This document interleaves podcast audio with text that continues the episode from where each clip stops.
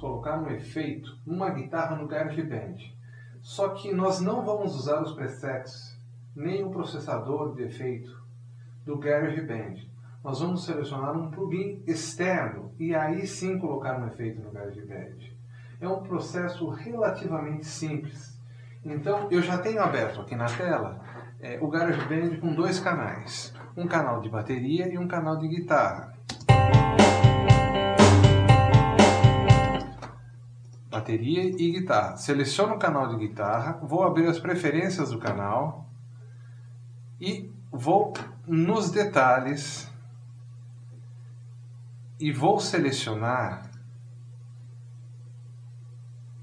o efeito que eu quero. No caso, onde está? Amplitude 2.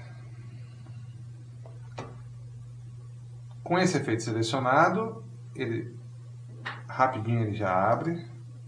Eu tenho o preset aplicado aqui.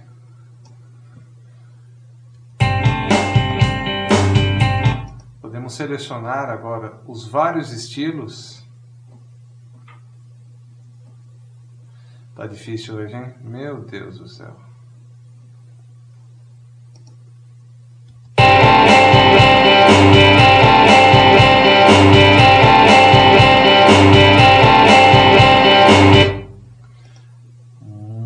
Muito distorcido, quero uma coisa mais tranquila, bem mais light.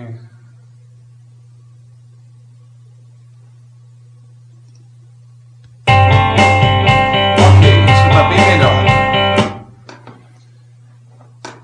Então lembrando, o processo é relativamente simples, você seleciona o canal, seleciona detalhes, seleciona o Audio Unity que você quer de efeito, no meu caso era o amplitude. Clicando aqui, você abre e você tem a tela do amplitude para se divertir. Simples, não? Isso é apenas um teste da minha primeira aula. Prometo que eu vou melhorar. Até mais.